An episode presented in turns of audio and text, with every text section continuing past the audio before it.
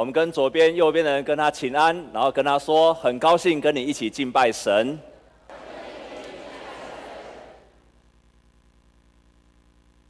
我们今天有第一次或第二次到我们当中的弟兄姐妹吗？如果有手，请你把手举起来好吗？第一次哦，啊，很多哈。好，我们要请他们站起来。当他们站起来的时候，请前后左右的人也站起来，然后跟他一起握手。请前后左右的弟兄姐妹站起来，跟他们一起握手哈。我们再请第一次、第二次到我们当中的弟兄姐妹，我们欢迎你跟我们一起敬拜神。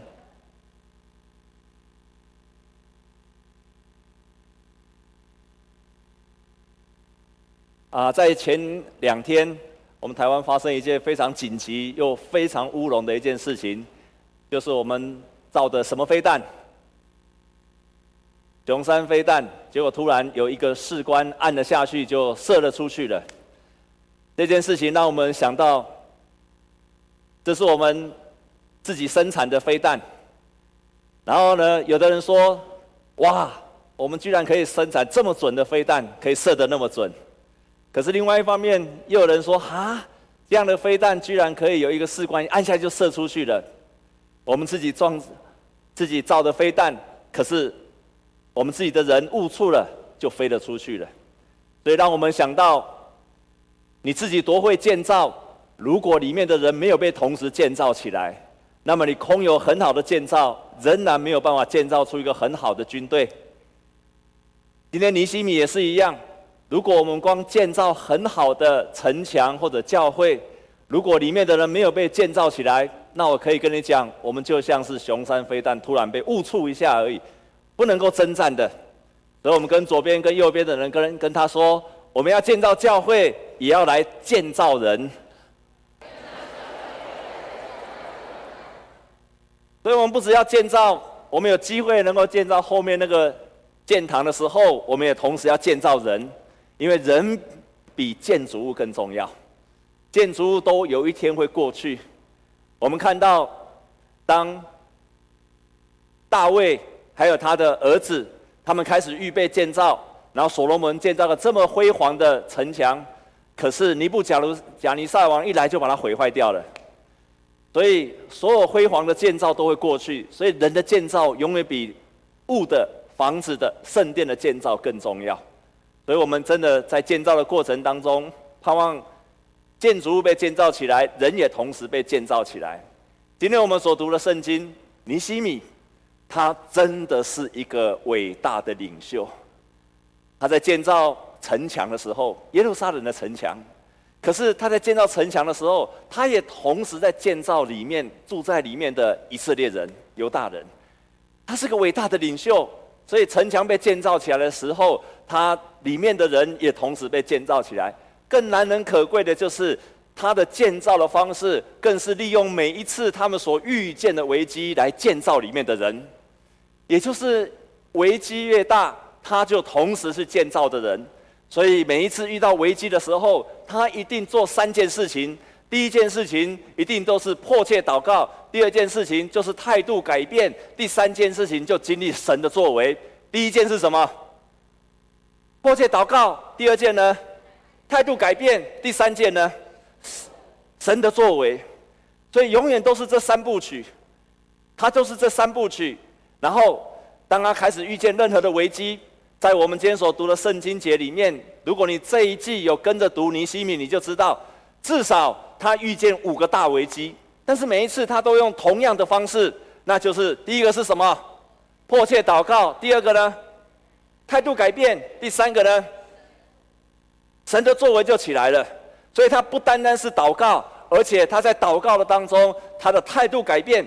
他在态度改变之后，就看见神的作为。所以弟兄姐妹们，当你遇到一个困难的时候，请你要迫切祷告。祷告到什么时候？你的态度改变。祷告到什么时候？祷告到神的作为开始做做出来为止。尼西米他的第一个，他所遇到的第一个危机，那就是三巴拉他们开始起来。他们开始起来的时候，在第二章的第二十第二十节那个地方，他们起来开始怀疑尼西米，怀疑尼西米他们为什么要建造这个城墙？怀疑起来了。尼西米他的方式就是祷告，所以他这样祷告，在尼西米记的第二章的第二十节说：“我回答他们说，天上的神必使我们亨通，我们做他仆人的要起来建造。”他再一次确定他的使命，确定他的使命，祷告，然后他更坚定他的使命，他的态度是非常坚定他的使命，对意向的坚持。第二次他遇见的危机，就是我们今天所读的圣经节，在第四章的第一节，在四第四章第一节的时候，他们从前面的开始怀疑，接下来他们开始嘲笑。它里面有一句话说：“这些犹太人算什么？他们所建造的城墙，一只狐狸只要上去把它一踏，他们城墙就倒了，轻视他们，轻视他们所做的一切。”所以他们从怀疑。然后开始到了嘲笑，当他被嘲笑的时候，尼西米他怎么祷告？我们来看，再一次看今天的圣经节。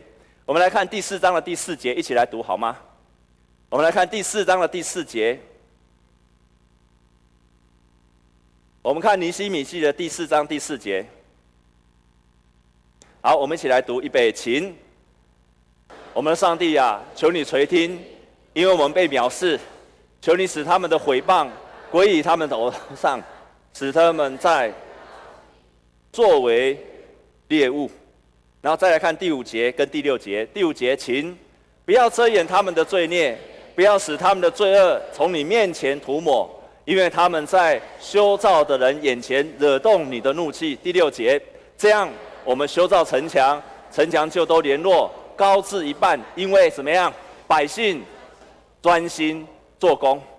所以，当他们开始嘲笑的时候，他们也祷告，把一切的嘲笑都跟神说，都跟神说，然后求神来去报帮他们报复他们，不要自己报复，让神去对付他们，把他们所得到的嘲笑借着祷告还给他们。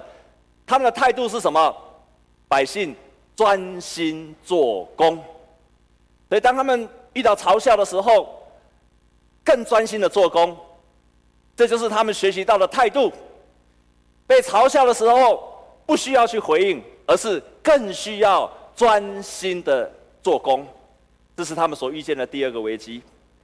第三个危机，敌人从一开始，一开始怀疑，然后第二个，他们开始嘲笑，接下来他们更忍不住了，所以他们开始要扰乱他们了。也是在今天的读了圣经的第七跟十四节。他们开始起来扰乱他们，想要趁着他们不注意的时候去攻击他们。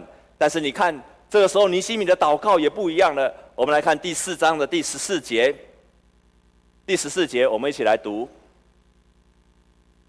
好，请注意看一下。好，十四节，我们一起来看。预备，请。我查看了，就起来对贵胄、官长和其余的人说：不要怕他们，当纪念主是大而可畏的。你们要为弟兄、儿女、妻子、家产征战。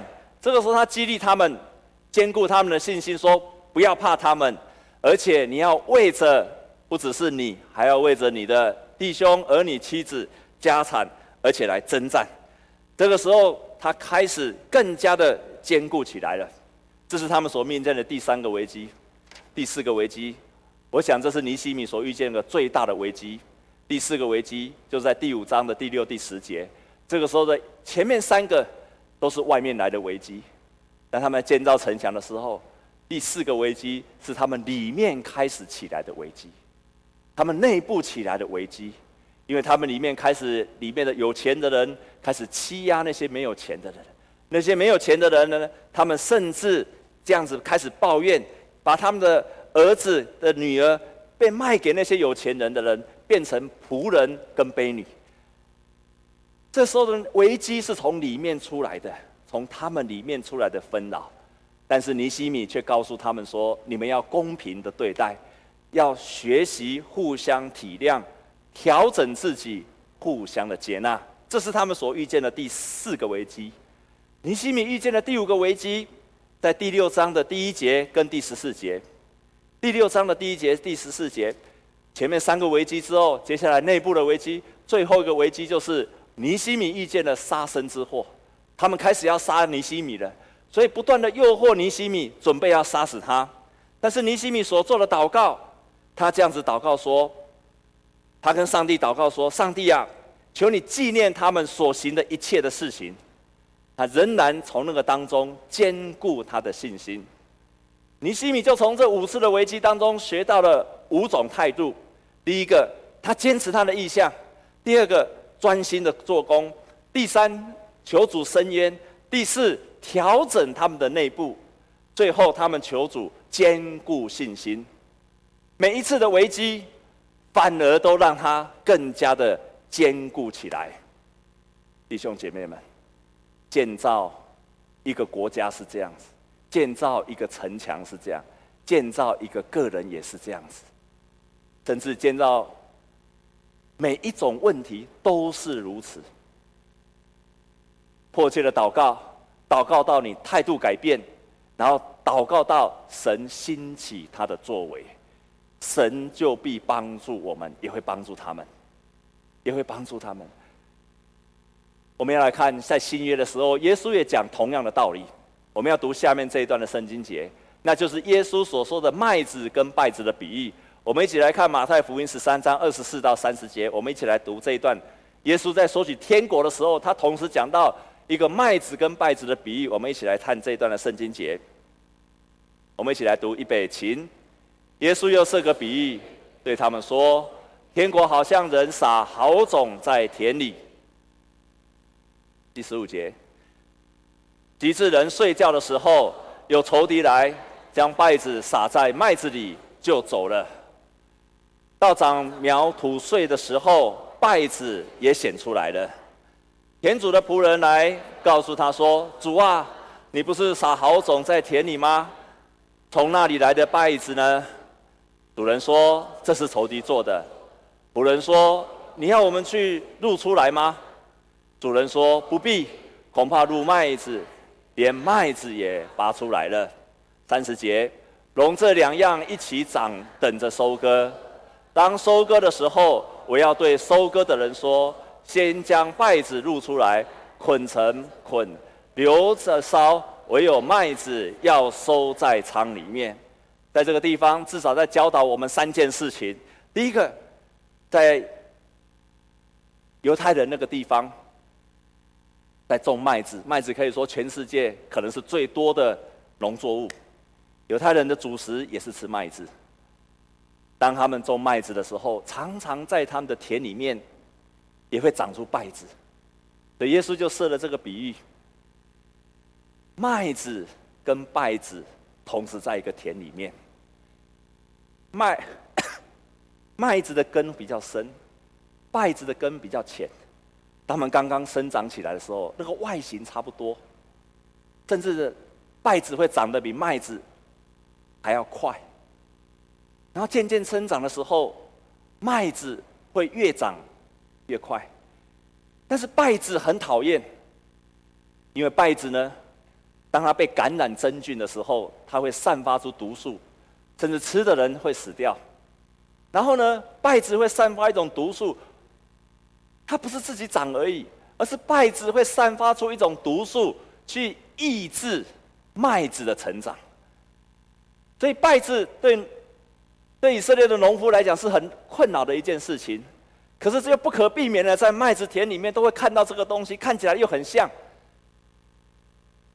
当耶稣用这个当比喻的时候，就提醒他们：你千万不要一直把想要去在很小的时候就去入那个败子，因为你这样做的时候，连麦子也会伤到。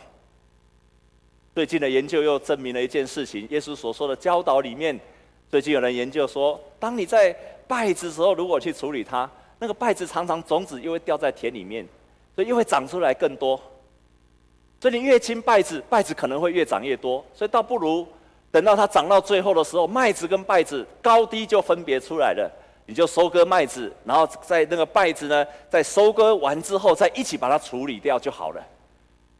所以耶稣用这个很贴切的，以色列人都听得懂的比喻，在告诉我们至少几件事情。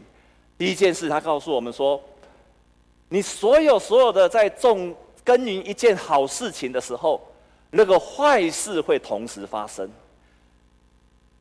那个反对你的事情、反对你的人，常常在一件的好事的当中，就自然就发生了。耶稣说，那个是撒旦所种下的种子，所以你千万不要去期望说，每一件每一件事情都完全只有好事，没有不会有坏事，那是不可能的事情。你在做一件很好的事情，教会在做建造的时候，尼西米在建造城墙的时候，本来是一件好事，但是都会有坏的。事情会发生，会有反对的人声音会出现，所以在座弟兄姐妹，耶稣提醒说，不要去，不要去期望说永远都是很顺利的。第二个，在这个比喻里面，至少在提醒你说，你不要花一切的力量想要去除去你的敌人。我以前在访问李登辉总统的时候，他讲一句话：“一共清水两无鱼呀。”你不可能永远都是一池的清清水来宾。他说清水两剥皮，所以有时候水会浊掉，所以你一定会遇到这样子的人的时候，你不要尽一切的力量去除那个败子，因为你一直在一切力量除败子的时候，你连麦子都会伤掉了，连麦子都会伤害到。那第三件事情，在前几个礼拜我也同时提醒，麦子要长得比败子更快，你成长的比它更快更好。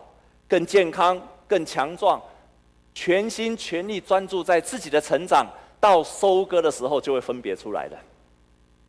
有一个姐妹，她信主之后，她做一个见证。她说，她信主之前跟她的先生常常吵架。她是个个性很急的人，她先生也是个个性很急的人。所以她先生每次只要一开车的时候，一开车的时候，就碎碎念。她先生就碎碎念，啊，菜没有炒好。衣服没有烫好，孩子没有教好。他说他信主以前，只要听他先生在开车，第一件事一定抱怨菜没有炒好，衣服没有烫好，孩子没有教好。只要每次在讲的时候，他第一个反应就说停车，下车，等一下再回来接我，就下去了。然后就跟他说等一下你再回来接我。那通常他先生都没有回来接他。那信主了之后呢？信主了之后没有多久，也是。他就一样，先生一样在开车，一边开的时候又开始骂了：菜没有炒好，衣服没有烫好，然后呢，孩子没有教好。然后开始在念的时候，这一次他没有讲，他就转过去说：疯子、神经病。这次他有没有进步？有。为什么？没有下车。人家说我进化了，我已经进化了。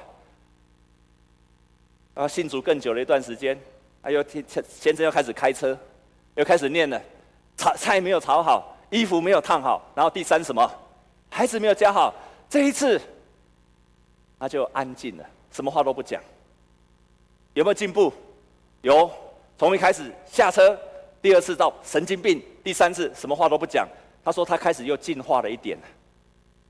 然后呢，他信主更久，这次又开始开车，一边开车又开始骂了，菜没有炒好，衣服没有烫好，然后第三什么？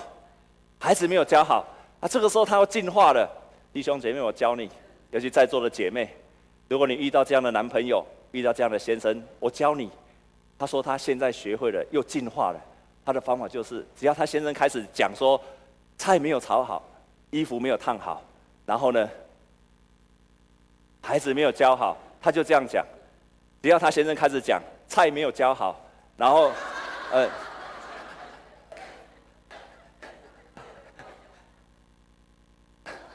衣服没有，也 没有炒好。我说看你有没有专心，故意讲错了。他只要这样一讲的时候，他又进化了。他也不说停车，他也不骂神经病，他也不冷战，他就讲一句话说：“我头好痛哦，我头好痛哦，哎呦，我头好晕哦，怎么办？我们去咖啡厅坐一下好了。”只要每次他先生开始念，他就进化了。哦，头好痛，我头好痛。然后我们去咖啡厅聊好了，去咖啡厅两个就坐下来，然后就好好跟他讲。他说他进化了之后，他先生也进化了。所以当他进化到第四个阶段的时候，进化到成为第四种生物的时候，他先生跟着他进化，他先生也不再骂他了，就问他说：“啊，你怎么了？你要不要吃个药？啊，你？”要怎么样？他先生也跟着进化了。所以当他专注自己的成长，环境跟着成长，人也跟着改变。耶稣提醒我们：你要专注在自己的成长，而不是一直在去要除这个败子，除那个败子。那你所有的力量都在那个除那个败子，它会越除越多，而且会伤害到麦子。耶稣用这样提醒他的门徒说：“天国是一个专注自己成长的，所以你要专注你的成长。教会有门徒的训练，教会有很多教育的课程，教会有很多的团契跟小组，都是在帮助你成长的，都是希望你越强壮起来之后，你的稗子就不会影响你的，而是你可以去影响他。”阿妹吗？那我们跟左边、右边的讲哦，你要成为长得很快的麦子，然后再跟他说，你就能够消灭那个败子。我已经在台南啊，有一个姐妹，这是真实的故事，在台南那个姐妹，啊、她其实是好几代的基督徒，但是也好久没有去教会了。她的阿公。告别礼拜的时候是我主持的，去主持的时候就问他，原来他已经好久没有去教会，所以我就在鼓励他要回到教会来。然后回到教会来的时候，他就开始来参加礼拜。然后我跟他说：“你不要只参加礼拜，你要参加门徒训练，因为门徒训练会帮助你。”我那个时候才知道，他在那个时候已经离婚了，而且不止离婚一次，他离了婚离了一次之后又再婚。而且再婚，你知道嫁给谁吗？知道嫁给谁吗？嫁给他原来的先生。等他离了婚，又嫁给他原来的先生。哦，我说啊，你干嘛嫁给你原来的先生？你们都知道不能够相处啦，你们知道相处都会吵架，你干嘛还在嫁给他？他说，其实我们只有个性不合，可是这个个性不合，他们常常吵架。吵到最后，他说：“最后都是我家人很心疼我，所以我的家人就说：‘你们离离也看后，你们干脆跟他分开了。’所以他就远从台北就又回到台南他自己的娘娘家去了。所以他结了婚又离了婚，离了婚又再二次，因为他想说已经离了一次了嘛，已经得到教训了嘛。所以我在想说，我再嫁给他，我会改变啊。”我再嫁给他，我会变啊！我们两个人都得到教训了啊！我们还是相爱的啊！我们只是相处不好啊！我们还是相爱啊！谁都知道一件事情：相爱容易，然后什么？相处难呢？可是呢，我还想再试试看，我们一定可以的。所以他又再嫁给他了，就这样。那我就说：那你来上门徒训练班吧。他就来上养育班了，我就开始教他。啊，这个年轻人真的是吼！我每次看到他又气又恨。又是讨厌，又觉得为什么这么讨厌的人，神还会这么祝福他？我就问他说：“你有什么？”常常问他说：“你有什么需要祷告的？”他说：“没有什么需要祷告的啊。啊，你有没有需要为他是做保险？有没有需要业绩祷告？嗯，不太需要哎。啊，你工作很努力吗？嗯，我都睡到中午才去上班呢。啊，你业绩需不需要祷告？嗯，不用祷告，因为神都帮我预备好了。我都中午去上班，但是每次业绩都达到了。哦，好像没有什么好祷告的。”那我就问他说：“那不然好吧，你就开始读圣经，你就开始敬拜神。”他说：“可是我都睡得很晚，不然这样好了，你起床之后到办公室再开始 QT 读圣经。”所以他到了办公室第一件就打开他的电脑，就唱诗歌赞美神。他就每天开始这样做 QT 了。然后他想说：“哎。”我有，我已经又回到神的怀抱里面，我又回到了教会，我又开始受门徒训练了。然后呢，我又开始每天读圣经，我每天在祷告，我觉得我改变了，所以他决定又再去找他的前夫，再去找他的前夫。就他又回去找他的前夫的时候，他前夫从台北下去台南，他就找他的前夫，亲爱的弟兄姐妹，请问他们有和好吗？有没有？又大吵。他以为说我已经接近神了，我就好了起来了，没有，还是没有办法忍受。但是过了一段的时间，我后来来到中山教会，好几个月以前，有人跟我说他又结婚了，我说问跟谁？又跟那个前夫，他跟他的前夫跟前前夫又结婚了。所以他是三进三出，对哈，三进三出。弟兄姐妹，一盖气无搞，两盖气无搞，一块记得个气得三盖，她第三次又嫁给她的前夫，跟前前夫都同一个人。哇，我的妈呀！难道忍受一次不够，忍受第二次还不够？竟然第三次又嫁给同一个人？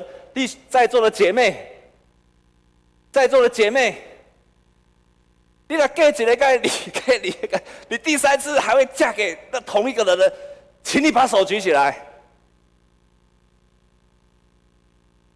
她真的嫁给他了，而且他们生了一对双胞胎，而且。Good TV 请他们去做见证，因为他专注在自己的生命的成长跟改变。神是这样的奇妙，在尼西米的建造的当中，每一次的危机，尼西米持续的专心的建造城墙，也同时把他的百姓给建造起来。他们成为更有信心、更专心、更坚固的一群百姓，城墙坚固了，人心也刚强了，不再害怕敌人的惊吓，以至于他们最后可以举手起来说：“这一切都是神的建造，何等的有力量的神！”在今天的早上，我一个在南部非常好的朋友，他们家是开一个很大的餐厅。我今天早上才知道，他的有一个女儿，原来在过去的十九年前得到了乳癌。十九年前，在这个十九年的当中，开了十二次的刀，因为怀了怀孕了，荷尔蒙增加了，没有想到那个五公本来是只有五公分的肿瘤，又大到十二公分。他面临到了抉择，肚子里面有两个孩子，不处理的话，持续的成长，肿瘤持续的成长会伤害到小孩子。可是去去治疗，也有另外一个危机，万一小孩子不保怎么办？会非常的抉择，不知道是要这样，还是要要开刀，还是不开刀？要治疗不治疗？就在那边一直犹豫，一直怀疑，一直有，一直一直彷徨，一直彷徨。我深信我们每一个人也都是如此的彷徨。我们遇到他那样的情形，也会如此的彷徨。结果他决定了，请牧师来跟他一起祷告。当六月十八号上这上个月的六月十八号，当牧师跟他一起祷告的时候，那天回家，一个非常清楚的意念从他的头脑闪过去：读以赛亚书四十章。他回去就翻开以赛亚书，那里面有一句话安慰了他，这样子说。他说：“你们要安慰，安慰我的百姓，要对耶路撒冷说安慰的话，又要向他宣告，他征战的日子已经满了。”第十一节接着说：“他必像牧人牧养自己的羊群，用膀臂聚集羊羔，抱在怀里，慢慢引导那乳养小羊的人。”他看一下，这不是神在对他说话吗？在当下。他迫切的祷告，他知道神在对他说话。那天晚上，他持续的祷告。清晨四点的时候，他睡不着，另外一个意念出来了：你去看老鹰怎么飞的。于是他去看，在网络上搜寻，他看到老鹰。原来老鹰每一次遇到狂风巨浪的时候，它飞得更高。老鹰从来不靠自己的力量拼命的拍，而是风来的时候，它就顺着那个风，它更。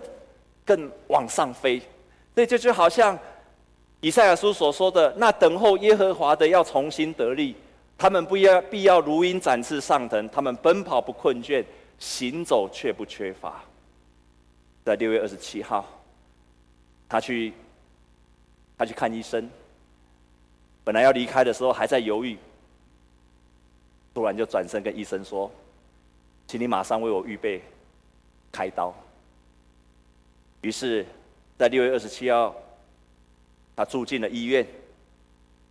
住进了医院，这时候麻醉师来跟他说：“你开这个刀有危险，可能你的孩子会不保。”哇！本来很有信心，前一刻还很有信心，就像尼希米一样，就像尼希米那些百姓一样，他们可能已经通过了一关了，而下一关又来了。本来通过了人家的怀疑、人家的嘲笑、人家的攻击，里面又乱了，一个一个又来了。他本来已经很有信心，又想要去看诊了，想要去开刀了，没有想到那个麻醉师就在开刀，又跟他讲说：“你这个手术很危险，你肚子里面两个孩子可能会不保。”我觉得他的先生很棒，他从那里面他体会到了一个基督徒跟一个没有认识神的何等的不一样。一个不认识神的，他也会去求他的神，他也会去拜拜。他可能是求让事情能够顺利，可是一个基督徒最大的不一样，我们也会求，但是心中充满了平安，还有信心，一种确信在他的心里面。在开刀的前半个小时，他的先生进来跟他说：“我们来祷告吧。”不止来祷告，还跟他说：“我们来赞美神吧。”我们一起来赞美神吧！我听到这样的这个朋友的女儿说，他们要在里面赞美神，已经不是只有跟神求，而是要赞美神。对还没有事情的、还没有发生的事情，他们已经在赞美神了。那是一个很有信心的人才做得出来的。那个是一个在经历如果没有神很大的确信做不出来的。他们就大大的赞美神，在赞美神的当中。唱着诗歌进入到手术房，出来的时候，妇产科医生来看他，跟他说：“你的小孩子心跳非常非常的正常。”他从里面再一次被建造了起来，像尼西米一样。神从来没有应许我们在做一件美好的事的时候不会发生任何的困难，这是神从来没有应许。神也从来没有应许我们不会有。软弱的时候，这神从来没有应许，但是神一定有这样的应许。迫切祷告，祷告到态度改变，在态度改变的时候，也就是神开始作为的时候。愿我们从尼希米的建造，也来建造我们自己，我们成为一个刚强的人，凡事不怕敌人的惊吓，我们成为一个刚强的人。不是一个鸵鸟害怕事情，而是风越来，困难反而帮助我们更加的成长。我们同心来祷告，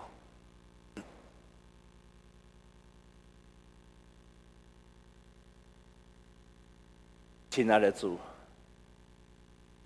你是伟大的神。我们生命当中很多事情，是我们没有办法明白跟解释的。是我们无从了解，我们问尽了一生，说为什么，我们也没有办法得到解答。主啊，求你转移我们的问题，转移我们对你问话的方式，让我们从问为什么改变成神你要做什么？那我们每一时每刻都要问说：神啊，这件事发生，你要做什么？也帮助我们在祷告的当中，我们学习像尼西米一样，不怕别人的怀疑，不怕别人的嘲笑，不怕别人的攻击，也不怕我们从里面来的混乱，我们也不怕敌人的杀害，何等的危险，就让我们像风筝、像老鹰一样，就飞得更高。求主，你赐给我们一个强壮的翅膀，赐给我们一个祷告的翅膀，让我们借着祷告，能够如鹰展翅上腾；让我们借着祷告，我们就能够赞美神。所有一切的事情还没有看见你的成就之先，我们就学习赞美神。谢谢你，感谢祷告，靠着耶稣基督的圣名，阿门。我们一同站立，我们用这首诗歌来回应神的信息。